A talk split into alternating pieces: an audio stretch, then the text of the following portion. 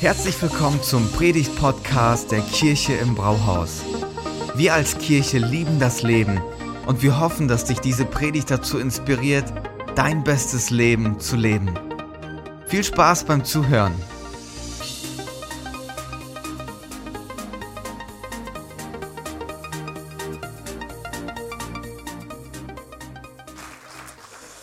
Ja, ein Grund, warum heute Sina und ich die Predigt machen, ist ja, weil Thomas und Stella, falls ihr euch umguckt, die sind heute nicht da.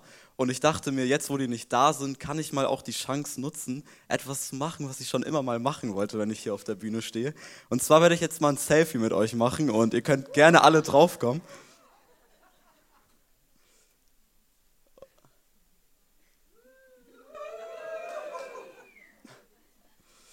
So, jetzt muss ich mir das natürlich noch anschauen. Ihr seht echt voll gut aus, Mann. Aber da fühle ich mich jetzt irgendwie so ein bisschen unwohl, weil ich sehe irgendwie ein bisschen doof aus. Komm, ich mach mal nochmal von hier, vielleicht sieht es dann ein bisschen besser aus.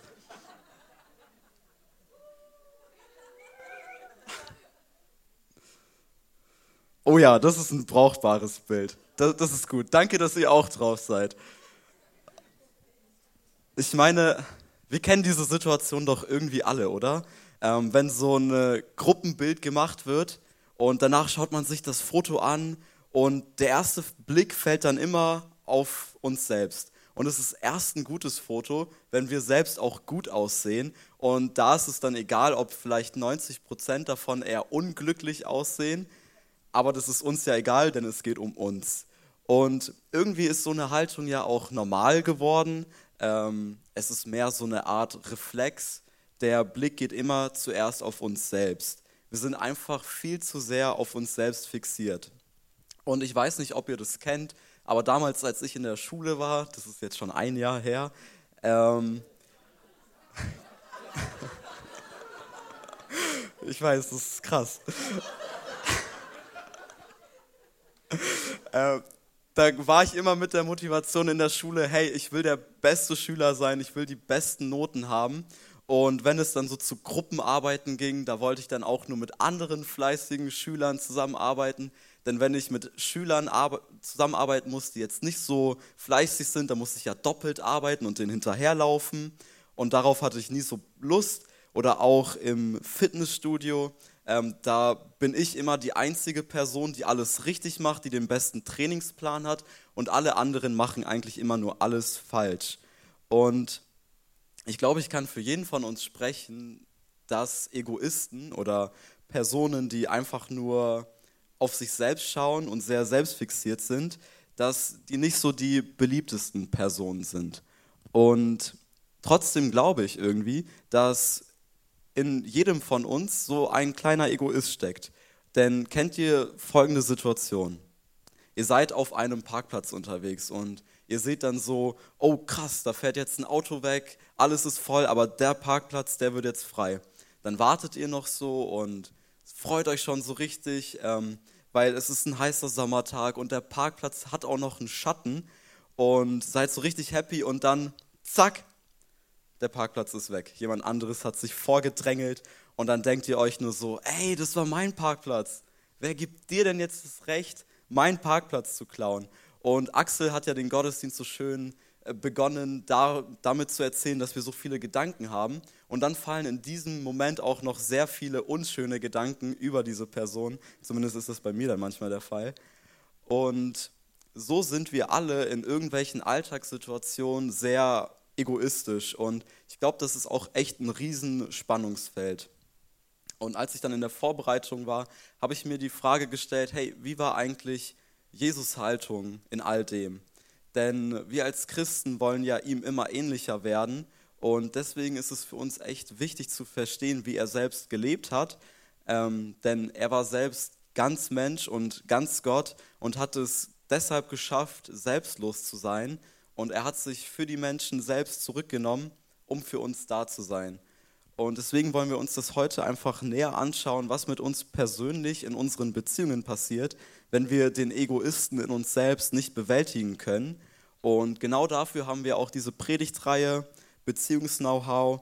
Und dort beschäftigen wir uns damit, ähm, wie wir in unseren Beziehungen stärker werden, wie wir darin wachsen können und was wir genau brauchen, damit ein gutes Miteinander gelingt. Und das Thema heute ist weniger ich, mehr du. Und deswegen lass uns einfach mal direkt in die Bibel schauen. In Matthäus 16, Vers 24 spricht Jesus nämlich davon, dass wir uns selbst verleugnen sollen, unser Kreuz auf uns nehmen sollen und dann sein Jünger sein wollen. Und wenn man sich das so durchliest in der Stelle, dann klingt das meistens wie so eine Reihenfolge. Zuerst musst du das machen, dann das und dann kannst du sein Jünger sein. Aber das gehört eigentlich mehr alles zusammen. Man kann das eine nicht von dem anderen trennen. Und wenn man so darüber nachdenkt, dann ist das eigentlich voll das Gegenteil zu unserer Gesellschaft. Denn da ist es ja vielmehr so, dass wir selbst bloß nicht zu kurz kommen dürfen, dass wir uns selbst verwirklichen und auf unsere Rechte bestehen. Und um zu so einer selbstlosen Haltung zu kommen, ähm, das ist schon ein echt krass langer Prozess. Denn wir Menschen denken immer zuerst an uns selbst und wollen, dass bei uns selbst immer alles zuerst gut läuft. Aber ich finde an der Stelle richtig cool, dass Jesus dort nicht stehen bleibt, sondern uns gleichzeitig zeigt, wie wir zu so einer selbstlosen Haltung kommen können denn er war richtig oft mit seinen besten Freunden unterwegs. Und wenn ich heute in meiner Generation über den Besten spreche oder bei uns in der CU, dann würde man meistens von The Goat sprechen. Und Goat steht hier nicht für Ziege, sondern nämlich für The Greatest of All Time oder im Deutschen der größte aller Zeiten. Und dabei vergleicht man oft Sportler oder andere Fußballvereine und dann stellt man sich die Frage, hey, wer ist der beste Fußballspieler? Lionel Messi oder Cristiano Ronaldo? Oder wer ist der beste Basketballspieler? LeBron James oder Michael Jordan? Das Ganze kann man aber auch zum Beispiel auf Getränke anwenden. Was ist der bessere Eistee? Pfirsich oder Zitrone? Und so entstehen ganz oft richtig lange Debatten darüber, wer oder was jetzt eigentlich der größte aller Zeiten ist. Und ich finde es so faszinierend, als ich dann ein bisschen Bibel gelesen habe. Ähm, Jesus selbst hat damals schon vom größten aller Zeiten gesprochen, vom greatest of all time. Und zwar in Matthäus 23, Vers 11. Dort spricht er, wer der Größte unter euch sein will, der soll dem anderen dienen.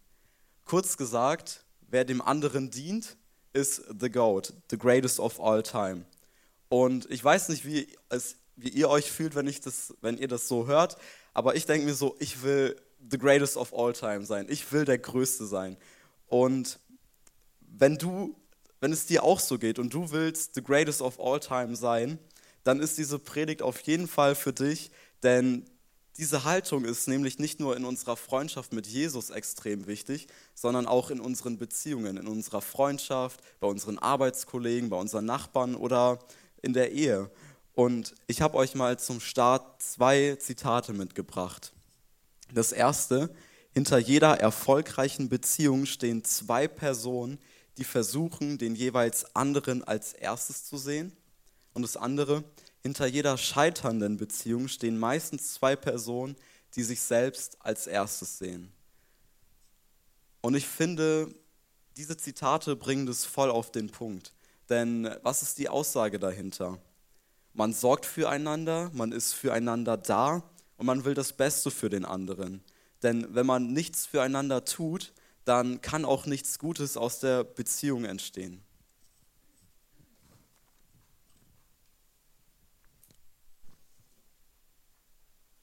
Und genau das, was die Zitate sagen, dass es irgendwie Eigenschaften bei uns gibt, die dazu führen, dass Beziehungen mal leiden oder dann vielleicht auch scheitern, das ist das, was wir uns heute mit Hilfe der Bibel anschauen wollen. Und zwar finden wir darüber was in Philippa 2, aber bevor wir da reinschauen, wollen wir erstmal wissen, warum wurde der Philippa-Brief eigentlich geschrieben, von wem und an wen.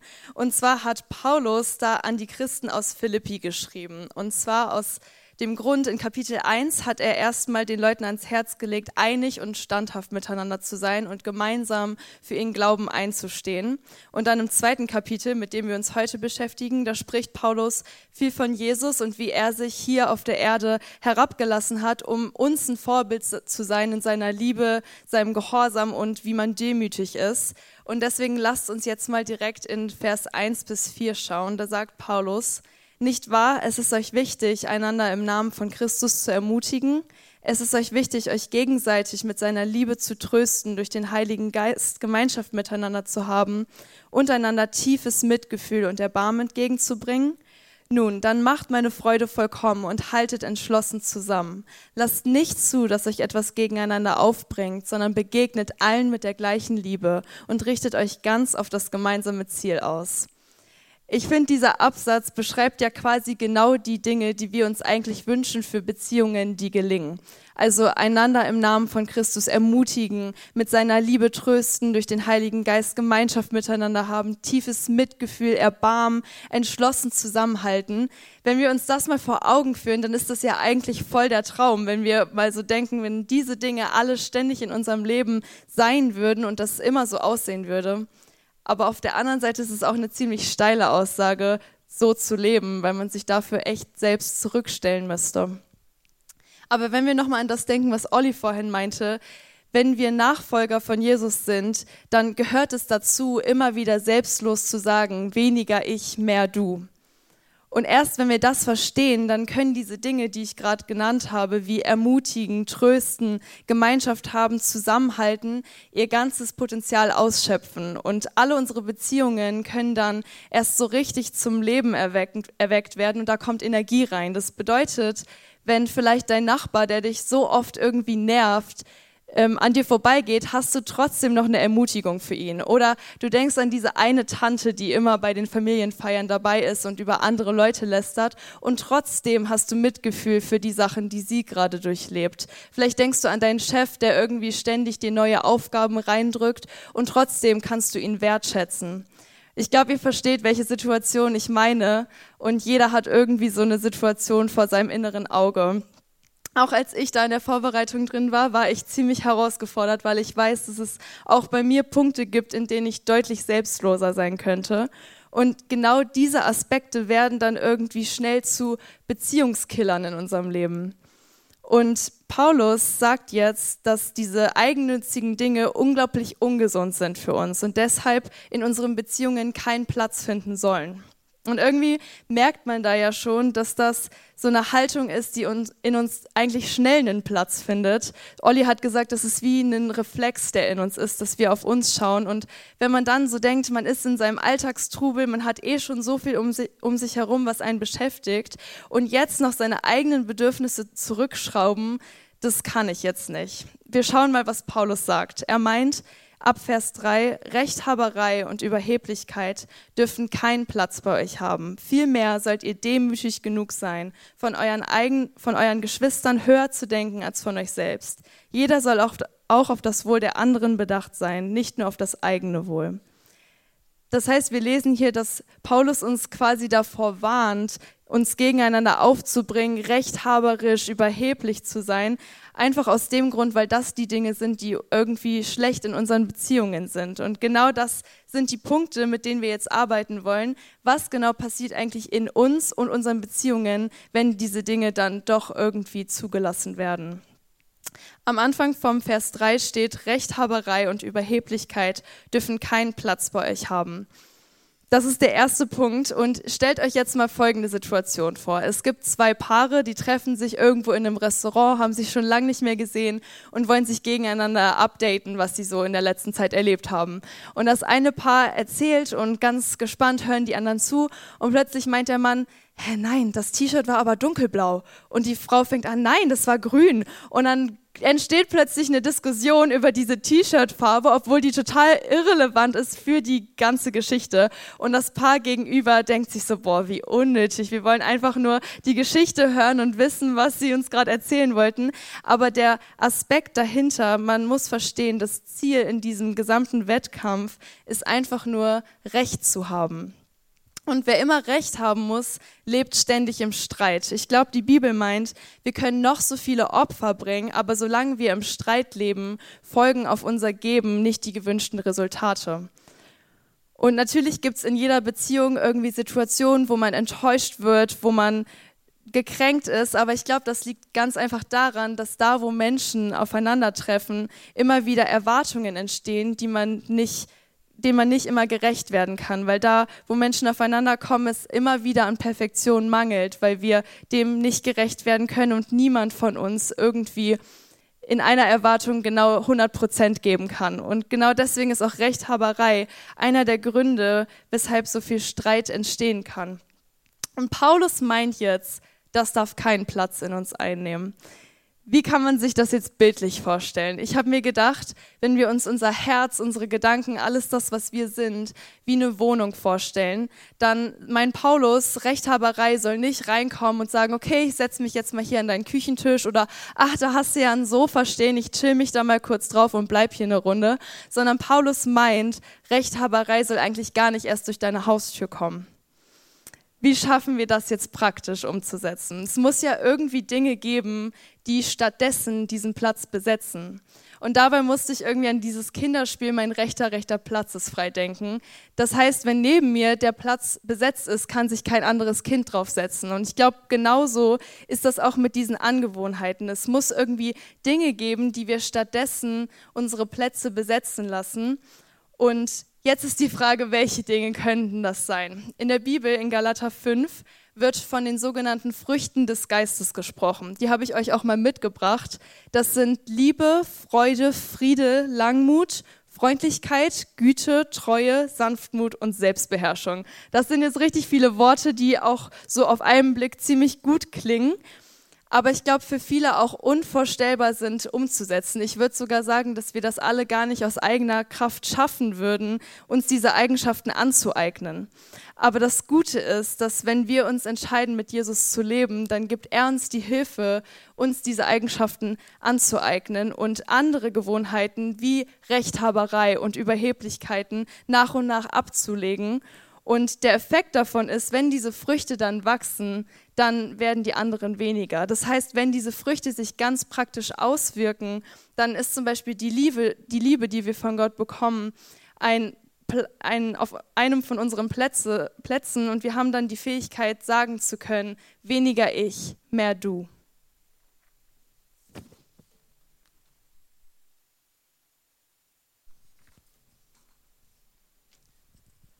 Ich habe euch mal eine persönliche Story noch von mir mitgebracht. Ähm, ich glaube, viele von euch wissen ja, dass ich ein großer Fußballfan bin und auch über mehrere Jahre Fußball selbst gespielt habe. Und innerhalb einer Mannschaft kann es ganz schnell passieren, dass sich mehrere Grüppchen bilden. Dann hast du auf der einen Seite ähm, die Leute, die sich schon vor dem Fußball kannten, ähm, die sind dann ein Kreis und ähm, sind nur unter sich und lassen auch niemand Neues in diese Gruppe hinzu. Auf der anderen Seite hast du dann die Stammspieler, ähm, die quasi die Gruppe führen, die entscheiden, hey, bist du jetzt gut und cool genug für die Gruppe? Und auf der anderen Seite hast du die Leute, die einfach nur ein bisschen zum Spaß Fußball spielen und dadurch nicht so gut in Fußball vielleicht sind. Ähm, und deswegen sind sie auch einfach nur unter sich und vielleicht nicht so gut integriert. Und habe ich mir die Frage gestellt, was resultiert daraus? Wie habe ich damals gehandelt? Und man möchte natürlich zu den coolen Stammspielern gehören, die vorangehen und die Richtung bestimmen. Und ich glaube, das ist auch irgendwie voll menschlich. Und dann beginnt so ein Prozess, dass man einfach viel Kraft und Zeit darin investiert, ähm, von anderen gemocht und, ähm, gemocht und akzeptiert zu werden. Und man will sich dann nur noch von der besten Seite zeigen müssen.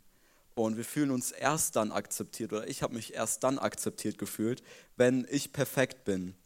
Und es ist uns einfach wichtig, ähm, wenn die Leute über uns reden, dass sie auch gut über uns reden und dass wir herausstechen mit dem, was wir haben. Und das beeinflusst dann unsere Handlungen und wir tun etwas, damit andere über uns selbst denken, äh, dass wir besser sind. Und das kann auch dazu führen, dass wir vielleicht Dinge tun, die wir eigentlich gar nicht tun wollen, nur um in der Gruppe akzeptiert zu werden. Wir zeigen dann nicht mehr unseren echten und richtigen Charakter, sondern äh, zeigen äh, oder sondern investieren einfach nur Zeit darin, von anderen gemocht zu werden. Und früher oder später, glaube ich persönlich, führt dieser Weg zu Eitelkeit. Und ich habe euch mal die Definition von Eitelkeit mitgebracht. Eitelkeit oder Gefallsucht ist die übertriebene Sorge um die eigene Schönheit oder die geistige Vollkommenheit, den eigenen Körper, das Aussehen und die Attraktivität oder die Wohlgeformtheit des eigenen Charakters. Und ich glaube, das ist ein Problem, das betrifft echt viele von uns und teilweise sogar eher unbewusst als bewusst. Denn äh, jeder hat, glaube ich, Angst davor, alleine dazustehen oder Angst davor, nicht akzeptiert zu werden. Und ich selbst habe das auch ganz viel in der Schule erlebt. Da hatte ich dann einfach wirklich Angst, ich selbst zu sein, einfach weil ich dann die Sorge hatte, dass ich dafür verurteilt werde, wer ich bin. Und deswegen denken wir in unseren Beziehungen ganz oft, dass wir trotzdem noch für uns selbst sorgen müssen, weil wir denken, dass es sonst keiner tut. Dann denken wir, dass wenn wir ganz viel in andere investieren, dass wir selbst nur viel zu kurz kommen und auf der Strecke bleiben und dass niemand da ist, der sich um unsere Bedürfnisse kümmert. Und diese Haltung führt dann dazu, dass wir für uns selbst in unseren Beziehungen leben. Aber leben unsere Beziehungen nicht eigentlich erst dadurch, dass es ein Miteinander ist? Lass uns nochmal an das Anfangszitat schauen, was ich euch mitgebracht habe. Hinter jeder erfolgreichen Beziehung stehen zwei Personen, die versuchen, den jeweils anderen als erstes zu sehen. Und lasst uns jetzt nochmal in die Bibel schauen und erleben oder verstehen, was sie dazu sagt, wie wir miteinander umgehen sollen. Und zwar steht da, vielmehr sollt ihr demütig genug sein, von euren Geschwistern höher zu denken als von euch selbst. Jeder soll auf das Wohl der anderen bedacht sein, nicht nur auf das eigene Wohl. Und ich finde, das ist voll die krasse Ansage. Und ich weiß nicht, wie es dir damit geht oder wie es euch damit geht. Aber ich selbst wusste eine lange Zeit nicht, was eigentlich richtige Demut überhaupt bedeutet. Denn Demut hatte für mich immer so einen negativen Beigeschmack. Ich dachte nämlich voll erst, dass ich mich selbst erniedrigen muss und schlecht über mich denken muss, um äh, einen anderen besser einschätzen zu können. Und ich will euch das mal mit einem Beispiel verdeutlichen. Ich dachte lange Zeit, dass Demut zu abläuft.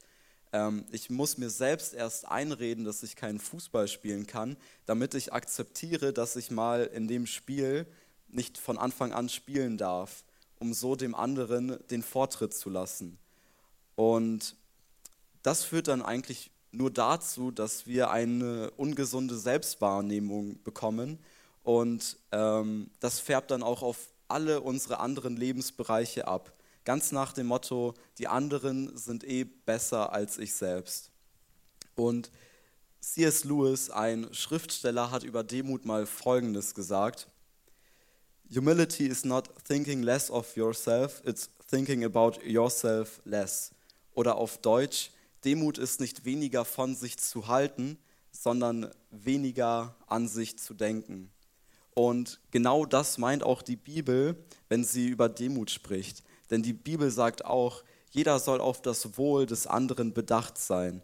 Und das verändert dann halt auch einfach unsere Perspektive im Umgang miteinander, sowohl auch unsere Herzenshaltung. Wir supporten einander und helfen uns gegenseitig in unseren Nöten. Wir schauen in Beziehungen nicht mehr aufeinander herab, sondern zueinander. Und wir haben dann auf einmal viel mehr Zeit, um über andere Menschen nachzudenken und das, was sie jetzt brauchen, da wir nicht mehr mit uns selbst so viel beschäftigt sind. Um das nochmal mit dem Beispiel von vorhin und den mit der Fußballmannschaft zu connecten. Dadurch wollen wir dann nicht mehr zu den coolen Stammspielern gehören, sondern wir haben viel mehr ein Herz dafür, für die Leute, die nicht so richtig integriert sind und wollen einfach mit denen viel mehr Zeit verbringen.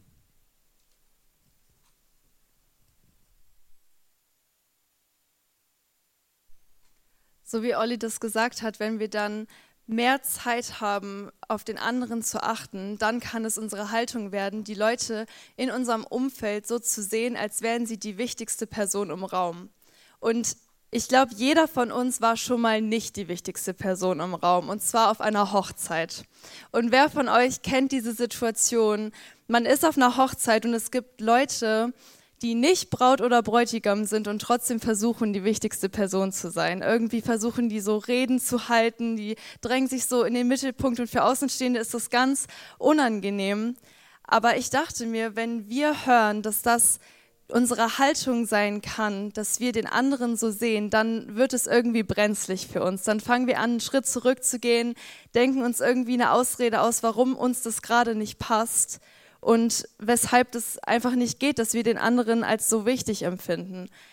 Aber dann habe ich gesehen, Paulus wusste ganz genau, dass wir da Probleme haben werden und er zeigt uns eigentlich, wie weit wir gehen sollen. In Vers 5 bis 8 steht, das ist die Haltung, die euren Umgang miteinander bestimmen soll. Es ist die Haltung, die Jesus Christus uns vorgelebt hat. Er, der Gott in allem gleich war und auf einer Stufe mit ihm stand, nutzte seine Macht nicht zu seinem eigenen Vorteil aus. Im Gegenteil, er verzichtete auf alle seine Vorrechte und stellte sich auf dieselbe Stufe wie ein Diener. Er wurde einer von uns, ein Mensch wie andere Menschen aber er erniedrigte sich noch mehr. Im Gehorsam gegenüber Gott nahm er sogar den Tod auf sich. Er starb am Kreuz wie ein Verbrecher. Diese Vorbildhaltung ist die Haltung, die Jesus uns vorgelebt hat. Er war wirklich die wichtigste Person im Raum und trotzdem verzichtet er auf jedes Vorrecht und stellt dafür den anderen über sich selbst das soll jetzt unser Vorbild sein. Da kann man schnell denken, wie soll ich das eigentlich schaffen? So, natürlich war das für Jesus einfach. Er ist ja schließlich Gott. Aber ich möchte dir heute sagen, Jesus war auch Mensch. Und das heißt, er weiß ganz genau, wie schwer es für uns ist, zu sagen, weniger ich, mehr du. Er kennt diese Herausforderung in uns. Und das heißt, er sieht, wenn wir uns anfangen, mit anderen zu vergleichen und unseren eigenen Wert absprechen wenn wir denken, wir müssen irgendwie auf unser Recht pochen, uns beweisen, uns selber groß machen, weil es ja sonst keiner tut. Aber das Beste ist, er spricht uns diesen Wert wieder zu. Das ist eigentlich die Lösung für dieses ständige Ich-Denken. Da, wo wir Angst haben, dass wir niemandem in Erinnerung bleiben, wo wir unbedeutsam sind, wo wir nicht gebraucht werden, da kommt er und sagt, ich sehe dich, ich liebe dich, ich brauche dich. Und er stellt sich über er stellt dich über sich selbst und er sagt, du warst mir wichtig genug, dass ich alles am Kreuz aufgegeben habe und auf meine Rechte verzichtet habe. Und dieser ganze Kampf in uns, wo wir anfangen, irgendwie in unseren Beziehungen zu ringen und so einen Wettkampf zu führen, der wird dadurch aufgehoben. Er sagt, du darfst dein Schwert niederlegen, weil ich diesen Kampf für dich gekämpft habe. Und dann kommt er in unsere Wohnung und besetzt jeden Platz mit den Früchten des Geistes, damit wir alle anderen Gewohnheiten einfach wegräumen können. Und dadurch wird es erst möglich, dass wir Dinge wie Eitelkeit zu ihm bringen dürfen, weil er sagt, dass wir bei ihm nicht perfekt sein müssen, weil wir nicht um seine Aufmerksamkeit ringen müssen. Und auch dann werden Dinge wie Rechthaberei und Überheblichkeit wieder genommen und diese Früchte setzen sich auf die Plätze und machen es möglich, dass unser Leben zum Blühen kommt. Jesus ist schon allein dadurch ein Vorbild, weil er nicht gewartet hat, bis wir gut genug sind, sondern er hat sich einfach so hinten angestellt, um eine Beziehung zu dir zu haben. Lass mich dir am Ende eine Frage stellen. Wo suchst du deinen Wert? Vielleicht bist du schon länger mit Jesus unterwegs, aber hast vergessen, dass er dir Wert zusprechen möchte. Und du hast irgendwie so eine Mauer in dir aufgebaut und versuchst das in jedem anderen Aspekt deines Lebens zu finden. Dann möchte ich dir heute sagen, du darfst neu bei ihm auftanken und ankommen, so wie du bist. Und du darfst erleben, dass dieser Wettkampf deiner Beziehungen nicht notwendig ist, sondern dass er den für dich kämpfen möchte. Vielleicht bist du aber auch ganz neu in dem Thema. Vielleicht hast du noch nie was davon gehört oder du konntest es noch nie so richtig annehmen, dass irgendwie Gott da ist und dir Wert zusprechen möchte. Dann darfst du dich jetzt angesprochen fühlen und annehmen, dass du in Gottes Augen nicht perfekt sein musst. Du darfst akzeptieren, dass er dich sieht und dich liebt, so wie du bist.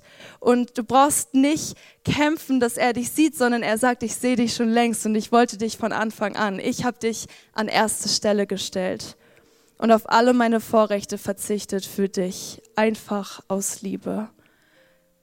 Wenn Jesus sagt, weniger ich, mehr du, wie viel mehr Grund haben wir, das zu unserer Haltung in allen unseren Beziehungen zu machen? Lasst mich noch mal am Ende für euch beten. Herr Gott, ich bete dafür, dass dieser Sonntag wirklich in die Herzen rutscht und dass deine Worte gesprochen wurden und dass du ganz genau weißt, wo wir gerade Kämpfe haben. Ich bete für jede Person, die schon lange mit dir unterwegs ist, dass du die Beziehung stärkst und dass du da neu reinkommst, neues Feuer schenkst und dass alle Leute das annehmen können, dass sie mit dir unterwegs sind und dass sie von dir Wert zugesprochen bekommen, dass sie es nirgendwo anders suchen müssen, sondern dass sie zurückkommen zu ihrem Vater, dass sie wissen, ich bin eine geliebte Tochter, ich bin ein geliebter Sohn. Und ich danke dir auch für jede einzelne Person, die heute vielleicht das erste Mal von dir gehört hat oder die das irgendwie noch nie so richtig annehmen konnte. Ich bete dafür, dass du Identität aussprichst und dass jeder verstehen kann, dass du ein guter Gott bist, der sich danach sehnt, Beziehungen zu führen. Und ich bitte dich einfach darum, dass wir verstehen, welchen Wert du in uns siehst, wie sehr du uns gebrauchst und wie sehr du uns liebst. Und ich bete dafür, dass das in die Herzen rutscht und die nächsten Wochen einfach, ja, da was anfängt und dass du das gebrauchen möchtest und Gedanken schenkst über uns selbst, die Liebe und Zuversicht aussprechen, dass wir wissen, dass wir gut sind, wie wir sind. Und ich danke dir dafür, dass du das gebrauchst und dass du jeden in seiner Situation siehst, da wo Kämpfe sind, da wo irgendwie Beziehungen sind, die daran scheitern, weil wir so egoistisch sind manchmal. Und ich danke dir dafür, dass du nicht sauer bist auf uns, sondern dass du das nimmst voll aus deiner Liebe und dass du sagst, es ist okay und ich helfe dir dabei, da rauszukommen. Amen. Vielen Dank fürs Zuhören. Wenn du eine Frage hast, kannst du uns gerne eine E-Mail an info at kirche-im-brauhaus.de schreiben. Wir geben unser Bestes, um deine Fragen zu beantworten. Bis zum nächsten Mal beim Predigt-Podcast der Kirche im Brauhaus.